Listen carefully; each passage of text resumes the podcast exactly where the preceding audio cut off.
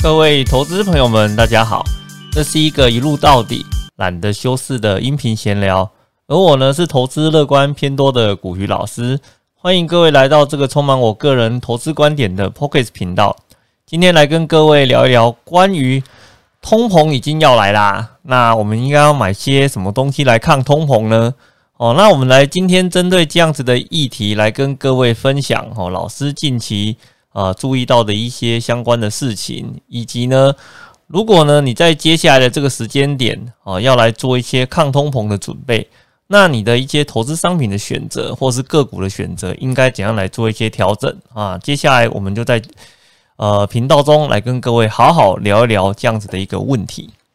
那照例在开始之前啊，老师呢要帮自己工商服务一下啦。老师的新书《躺着就赢》，人生就是不公平。股鱼最强存股秘籍已经呢在博客来上架销售。该书呢集结了老师在理财达人秀存股 debug 节目中哦所有的相关的内容哦，那以及呢一些细节的补充。整个内容的部分涵盖个股的投资技巧哦，跟 ETF 的选择方式，基本上啊就是一本存股的教科书啦。哦，有心呢想要做好存股的投资朋友们哦，记得买一本来好好的学习哦。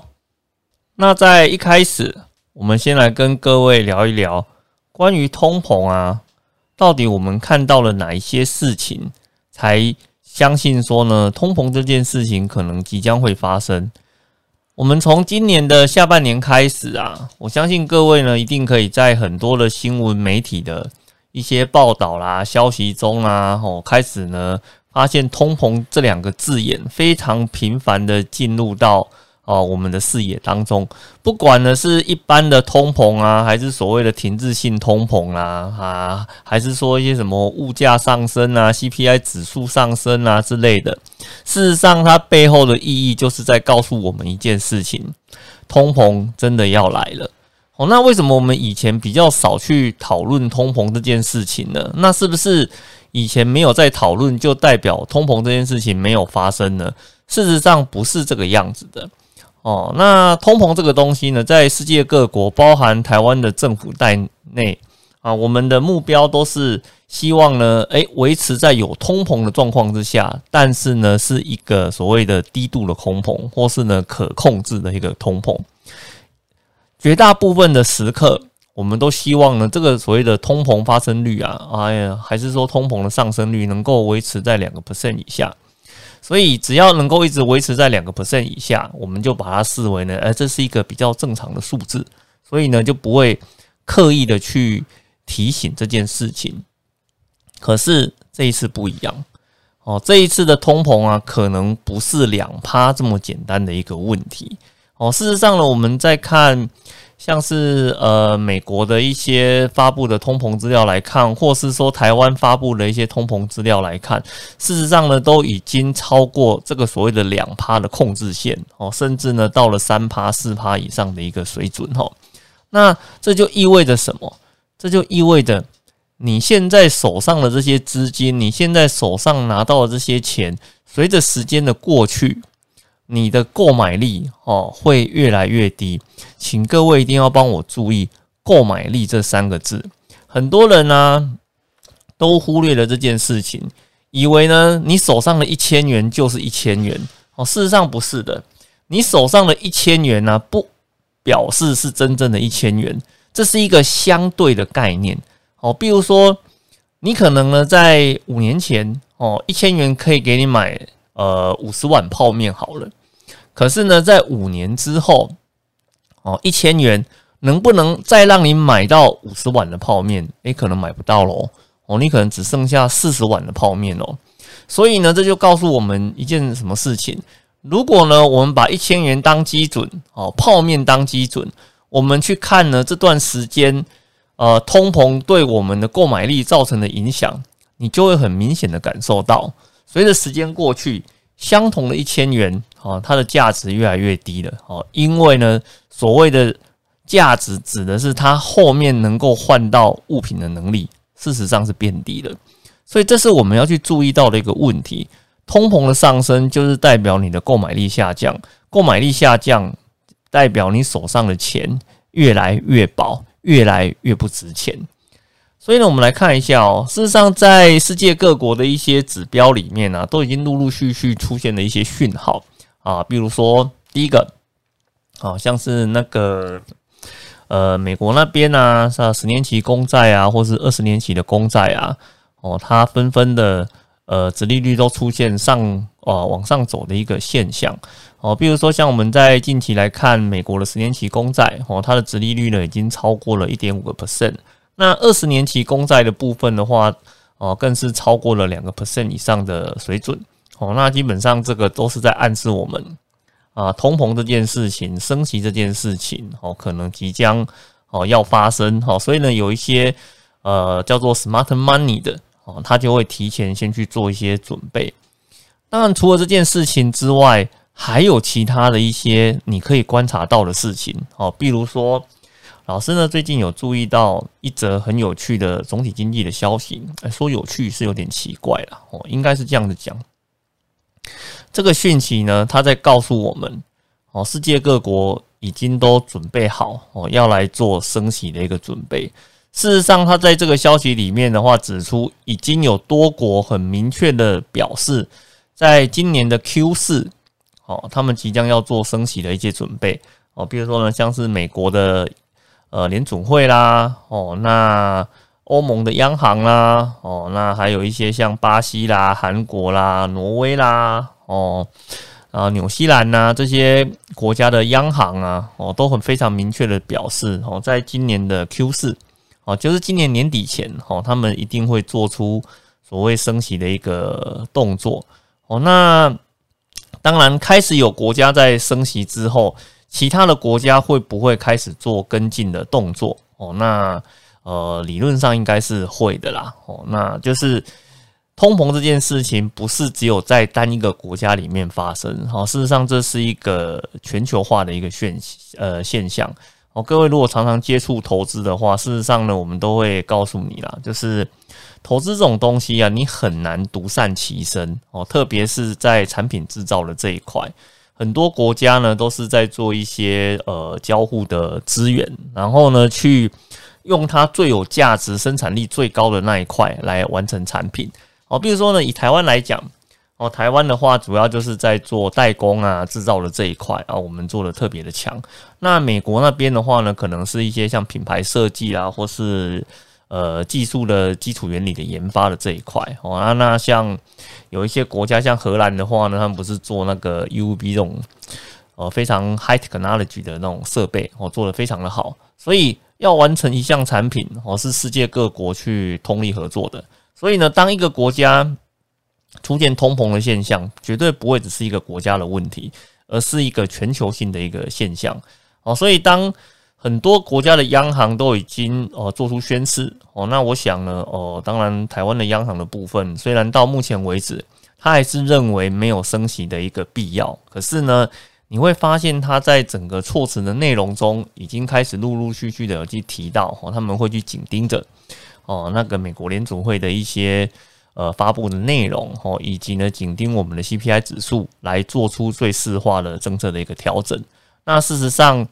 最近央行动作最多的是在什么啊？最近最多就是在那个做一些那个房市利率的调整嘛。哦，事实上这也是另外一种层面的升息啦。哦，只是说它不是一个全面性的升息，而是针对特定市场的部分，开始慢慢的来做一些利率上面的一个调整。哦，那我觉得。可能再过一阵子啊，包含一些什么放款利率啦，哈，还是一些抵押贷款的利率的部分，可能都会开始陆陆续续的哦来做一些调整哦。那这是针对央行的这一块。另外的话，各位可能也算是蛮有感的啦。哦，今年的上半年到目前为止，你一定听到了很多原物料哦都开始纷纷出现涨价的一个现象哦，比如说像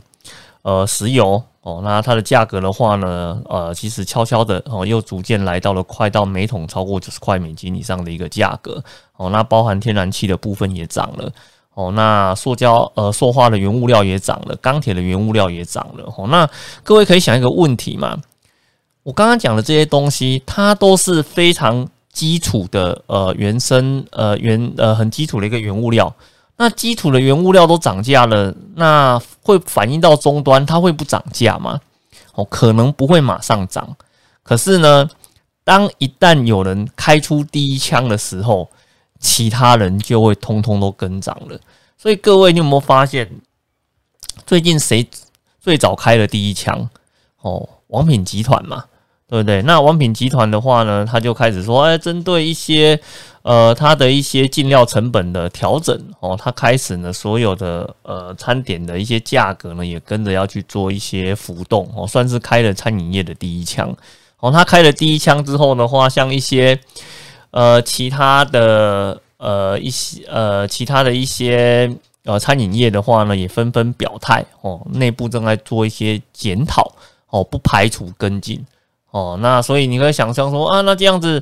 啊，你一些吃的、喝的、用的话，看起来也准备要呃出现涨价的一个风潮哦，那这也是一个呃通膨的一个迹象。那另外一个更直接的，房地产的价格哦，那房地产的价格的话，它基本上是这个样子哦。如果今天哦，那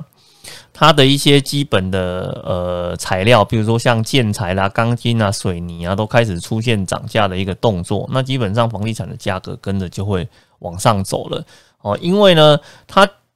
取得呃土地的成本变高了哦，那取得建材的成本也变高了。那相对来讲，它不会赔钱卖给你啊，所以它一定全部都反映在价格里面，然后再那个转给消费者嘛。哦，所以。房地产价格的上涨，哦，几乎呢是一个不可挡的一个趋势，哦，这也是为什么央行呢针对房地产的部分，哦，开始做了很多的一个动作，哦，希望呢它的整个呃价格调涨的速度呢不要太快，哦，因为毕竟房地产这个东西对很多人的影响算是非常呃巨大的，哦，而且呢更严重的是什么？像我在这段时间有认识了好几个朋友，哦，那他们可能在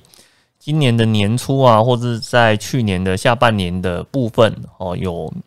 呃有换屋的一个需求哦，那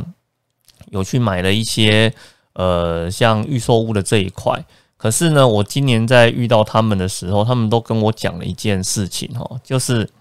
他们交屋的日期啊，可能会跟他们一开始想的会有点不太一样。为什么？因为啊，建商呢给他们发布了一些通知哦，两条路，一条路延后交屋哦，那延的时间的话呢，可能有些是延一年，有些延一年半哦。那另外一个的话呢，就是直接把你已经呃交的这一些款项的部分，他直接全额退还给你哦，就是代表说他不要接你这个单子了哦，所以你就可以去想象说啊，哪有人？领到那个已经到手的钱要退还给消费者的，那肯定是他们去估算这段时间的一个涨幅哦。如果呢按照原来的价格去出售的话，他无利可图嘛。所以呢，他才希望说透过延后哦，比如说诶，可能延个一年之后，那个价格的部分又开始趋稳了哦，那他有利可图，他再继续盖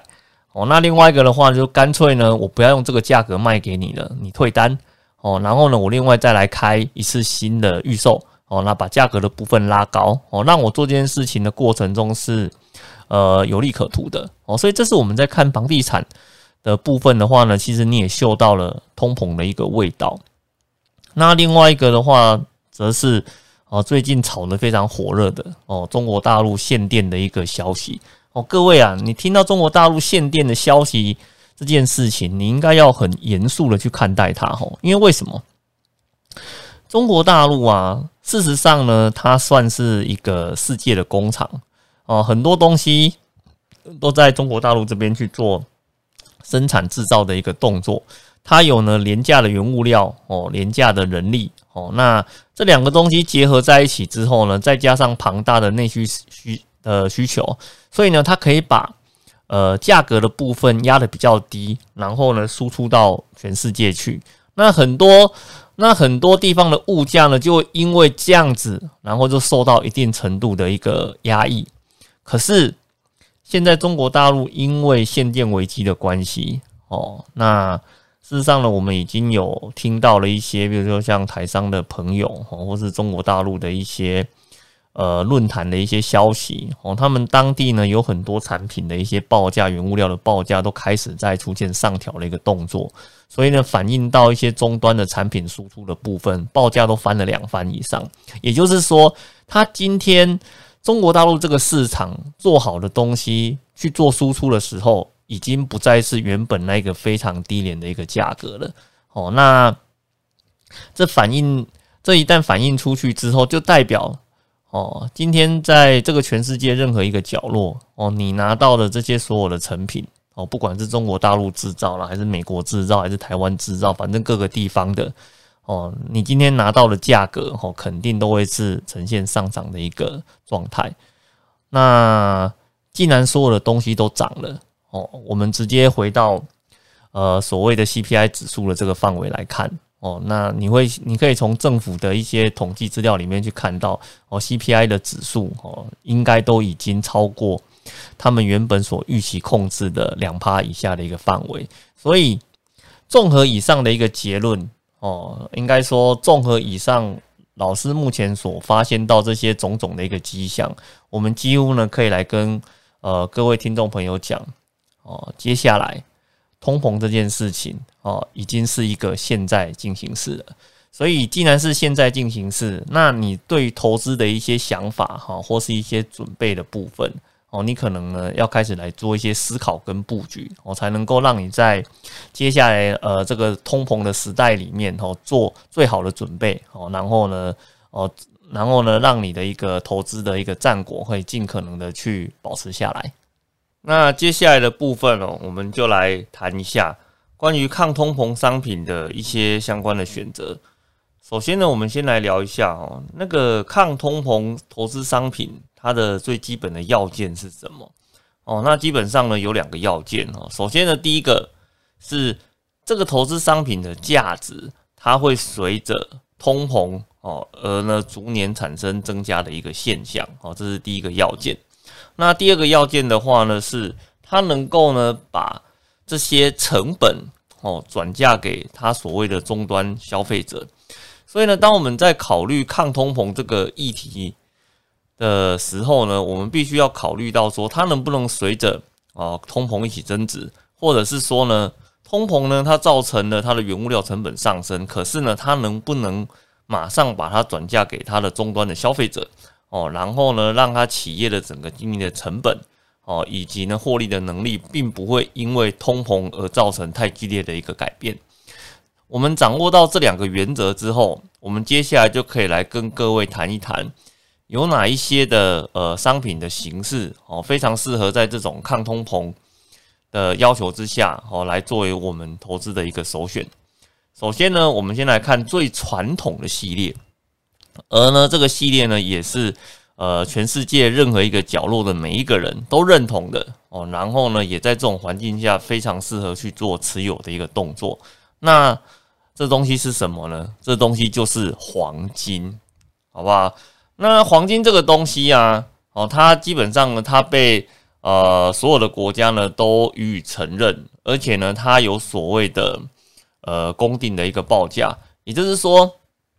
你今天呢，在台湾买的这个黄金的价格哦，你把它拿到日本啊、美国哦、香港哦、瑞士哦、英国哦，任何一个地方，你都可以呢，按照目前市场上公定的一个价格哦，来做贩售的一个动作。当然了，这个中间或多或少会有哦一点点的差异啦，哦，比如说像手续费的一个差异啦，或者是说呢，因为汇率的关系造成的一些差异啦，或者是说因为当地的民俗风情而造成的一些差异，但是总体上面来讲，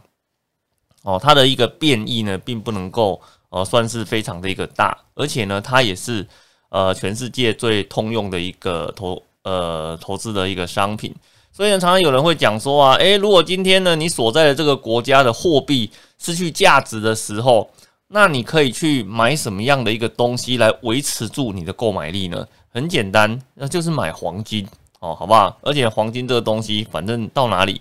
它都可以去做到呃通用的一个效果。当然，除此之外，它还有更重要的一个功用是什么？就是呢，我们刚刚前面有大致上跟你提到了，去保持住你的购买力。哦，黄金这种东西是这个样子的哦，就是如果呢今天发生了通膨哦，那所有的物价涨了十倍啊，不好意思，在这个时候呢，黄金的价格呢也会跟着往上走哦，也会跟着往上走。也就是说呢，它会尽可能的去维持住你现在。能够换到的一个价值跟通膨之后的价值哦，尽可能趋于一致。不过呢，我要提醒各位的是，虽然我们在这边讲的是趋于一致，可是呢，在现实的环境中哦，可能呢不会是这么的刚好的，或多或少还是会呃呈现一个有高有低的一个状况。但是大致上来讲哦，通膨一旦发生哦，那黄金的价值呢也会跟着一路往上走。各位如果有兴趣，各位可以去看一下。黄金呢？以前的价格跟现在的价格，哈，是不是呈现一路往上走的一个状况？哈，我想你把曲线的部分拉开来看，哈，你应该可以看到这样子的一个趋势。虽然黄金本身呢，并没有呃所谓孳息的一个效果，而这也是我们过去在投资的时候，很多人他所诟病的一个地方。你今天买股票啊，买房地产呐，哦，那你在投资的过程里面，哦，它都可以产生一些利息，哦，让你可以去做一些应用。可是呢，黄金这种东西基本上它是不会产生利息的，它唯一有的就是利差，哦，或者是说呢，因为通膨物价上升的时候，它的价值会跟着往上走，哦，所以它主要的一个用途是放在这个地方。所以呢，你如果预期接下来，通膨这个数字呢可能会失控，或者是说呢，通膨的一个上升的幅度呢远超过你的预期哦。那在这个时间点，你手上呢持有一些黄金哦，看起来就是一个还不错的一个好主意吼。那另外一个各位要注意的一个抗通膨的好朋友，诶，其实说抗通膨是有点奇怪，应该是说两岸三地的华人哦共同所认同的好朋友哦，那个就是房地产。各位，你们一定有注意到一个很有趣的消息，然后其实说有趣讲起来有点奇怪哈，应该是说令人感到有点沮丧，然后呢会觉得有点愤怒的一个消息哈，就是房地产的价格在今年的呃房地合一二点零的政策上路之后哦，开始出现一波非常。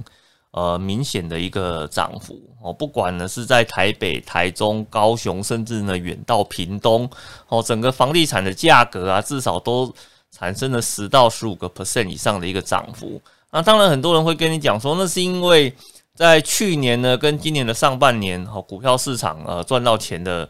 呃人实在是太多了，所以呢，这些人呢，他们就把呃资金的部分拿出来，然后呢转入到房地产市场里面去。当然呢，这个东西呢，也许是房地产上涨的一个理由啦。哦，那当然更多的理由的话呢，我认为还有另外两个哦。然后第一个就是房地合一二点零呢，它造成了房地产市场出现惜售的一个现象。你们如果对于税制有去做一个了解，你会发现在房地合一二点零的税制上路之后。你如果今天要买卖房地产，最好的时间点会是在什么地方？哦，会在五年后，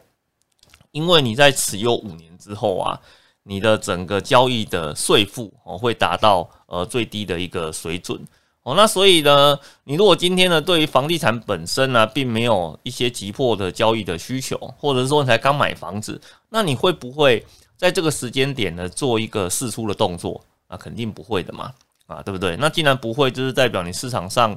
一些像呃中古物的部分哦，新古物的部分哦，它的整个供应量就出现大减的一个现象哦，那这是一个原因哦。那另外一个你要注意的是啊，是什么呢？啊，是银建的成本上升了。我们在呃第一段的时候有跟各位提到哈，银建成本的上升造成了什么影响？造成的预售屋哦，现在呢都把交屋的时间哦尽可能的往后延，因为为什么？因为呢，如果他不往后延，他在交屋的那一个瞬间哦，建商就开始哦，等于是在赔售他手中的房地产哦，这对于很多的建商来讲，他是没有办法接受的哦，没有办法接受的哦。我们常常有一句话是这样子讲的：杀头的生意有人做。赔钱的生意没人做哦，那你在预售屋的这些建商啊，基本上也是一样的。我今天收了你的钱，然后呢，我去盖这个房子，两年后交给你，结果我发现呢，我交屋给你的时候，我竟然会是赔钱的。那你还要不要在这个时间点交屋？那肯定是不要的。哦，那甚至呢，我们有听到很多的一个建商啊，因为呃建材的成本大幅度的增加，哦，那所以呢，他们就把呃，那个定材料的时间点全部往后延，哦，希望呢，也许明年有机会呢，价格比较平稳的时候，他们再来购入这些建材，继续完成他们的工程进度，哦，那这样子在交屋的时候，它才有可能会获利嘛。所以呢，你在呃供给量减少，可是呢需求的数量呢并没有呃下降的一个情况之下，哦，那量缩价涨，看起来是一个必然的现象。那另外一个的话，当然就是大家都预期到通膨要来了嘛，对不对？那既然通膨要来，房地产它就是一个抗通膨的好东西。那这样子，很多人他把钱移到房地产，那也是一个非常嗯合情合理的一个现象嘛，对不对？啊，所以其实呢，你整个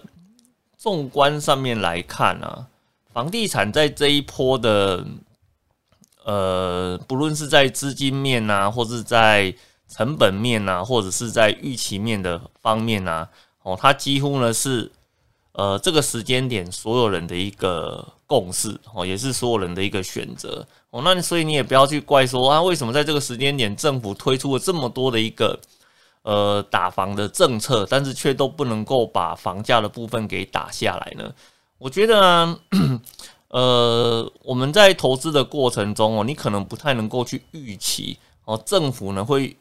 而去把房价的部分给打下来，哦，因为这是一个不 make sense 的一个做法，哦，因为为什么？因为很多人的身家跟财富都是建立在房地产的价格上面。那你如果今天的房地产的价格打崩掉了，哦，它会造成几个影响，哦，第一个啊，所有人的身家哦全部都下降了，哦，这是第一个影响，哦，那第二个影响的话呢，如果今天房地产的价格出现呃，崩落的一个现象了。那连带的，在呃政府的部分，它能够收到的一个税收也变少了哦，然后推案量也变少了哦。那其实这是一个呃牵一发而动全身的一个呃后坐力啦。所以呢，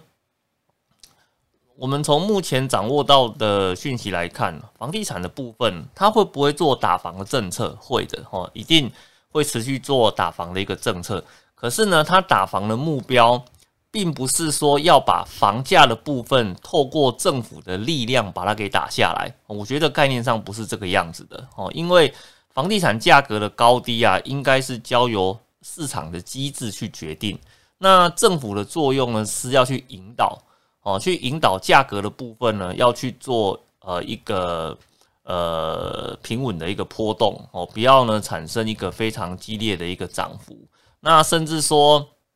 我们去期待像呃公家机关的话呢，可以多多的去呃盖一些像社会住宅，去满足人民居住的一个需求哦。那我想呢，也许在这个部分呢，是呃政府这边呢，它可以呃去做到的一个事情。但是呢，你期待说，呃，他透过打房的政策，然后呢，把房价的部分呢，什么打了八折啦、五折啦，什么打到一折啊，然后。哦，让你可以很便宜的去买，我觉得那是不太可能的，因为只要是涉及到人性的问题，全部都是一样的。你今天呢，你会去追涨追高了去买东西，但是呢，你绝对不会去追跌哦，因为这个就是所谓的人性哦，就是所谓的人性哈哦，所以针对在房地产的这一块，当然你如果手上的资金是比较充沛的。而你在近期的部分呢，哈，也有去做房地产布局的一个想法，或者是说呢，你在近期正好在看房子哦，然后希望呃帮自己呢去换呃换屋啦，或者是说呢买一栋房子的话呢，让你的家人可以有一个遮风避雨的一个地方哦。那其实现在房地产的部分哦，我的感觉上哦，有点形成市场的一个共识哦，然后大家都在 找。那个一个适合的房子来满足居住、投资跟抗通膨的一个需求哦。那至于房地产会不会出现崩坏呢？嗯，我觉得这个部分其实就跟股票市场一样了哈。那股票市场很多人也在讲啊会崩盘呐，会爆炸啦、泡沫啦，还是什么的。但是过了这么多年，嗯，真正的一个崩盘跟泡沫，其实也没有各位想象中的呃这么的多啦。哦，那所以。呃，我觉得市场上 always 都会有这些所谓的比较偏空的言论哦，那永远都有多，永远都有空哦，这是市场的一个常态哦。那当然我们在看这些数字资料的时候，我们还是会跟各位提醒哈，就是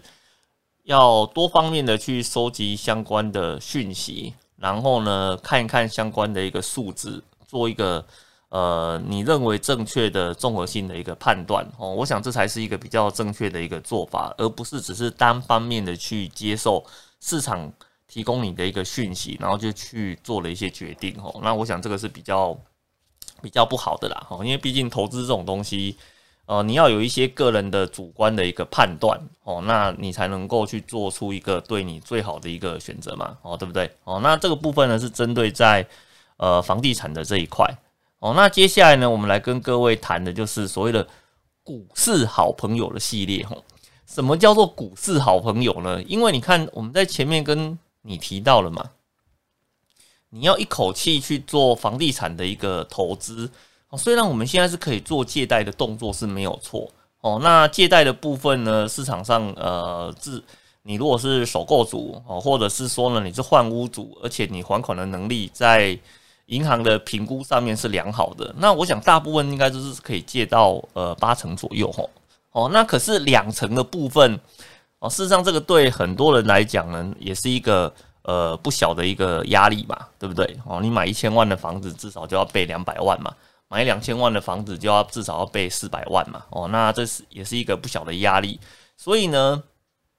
你如果今天呢，诶，暂时也没有买房的一个需求。哦，但是呢，你也想要做到一个抗通膨的效果，那在这个时间点哦，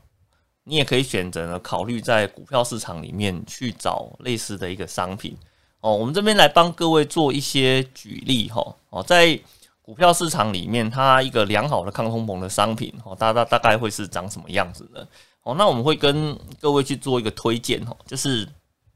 你可以考虑呢一些呃比较偏向。呃，民生需求的一些产业，哈，那通常这些产业啊，都有良好的抗通膨的能力，哈，因为为什么？因为像这种产业啊，它上游的原物料的价格如果涨了，那通常啊，如果这个企业的呃一个品牌的定价权是比较强的，那它就会把呃它的一个成本的压力呃转嫁给消费者。转嫁给消费者，其实这个现象哦，在不止在民生的产业里面啊，或者是在电子相关的产业也有类似的一个现象哦。比如说我们在上半年的时候，像一些所谓的驱动 IC 的产业哦，它不是因为啊，因为订单啊供不应求哦，那很多人一直要去做追单的一个动作哦，那甚至呢有一些 overbooking 的现象。那这个时候呢，他要怎么去控制？啊，这些订单的需求呢？啊，很简单，它就是涨价。哦，那涨价之后呢，愿意多付钱的，我就满足它的产能。哦，那不愿意付钱的，哦，你想要用正常价格去，呃，去买到产能的，那不好意思，你的顺位可能就会往后延。哦，那当然这是呃电子业它去控制的一个做法。哦，那在这种民生需求相关的产业，哦，那就是我的上游涨了，那很简单，那我下游的部分呢，我就调整我的终端价格。哦，让呢所有的消费者呢都能够去共同的去承担哦价格上涨的一个压力哦。那当然，这些跟民生用品相关的东西一旦涨价了，很简单嘛，其实对各位来讲，你的感受就很强烈了。这个就是所谓的物价上涨的这一块哦。所以，如果说你今天在选投资商品哦，你就可以考虑像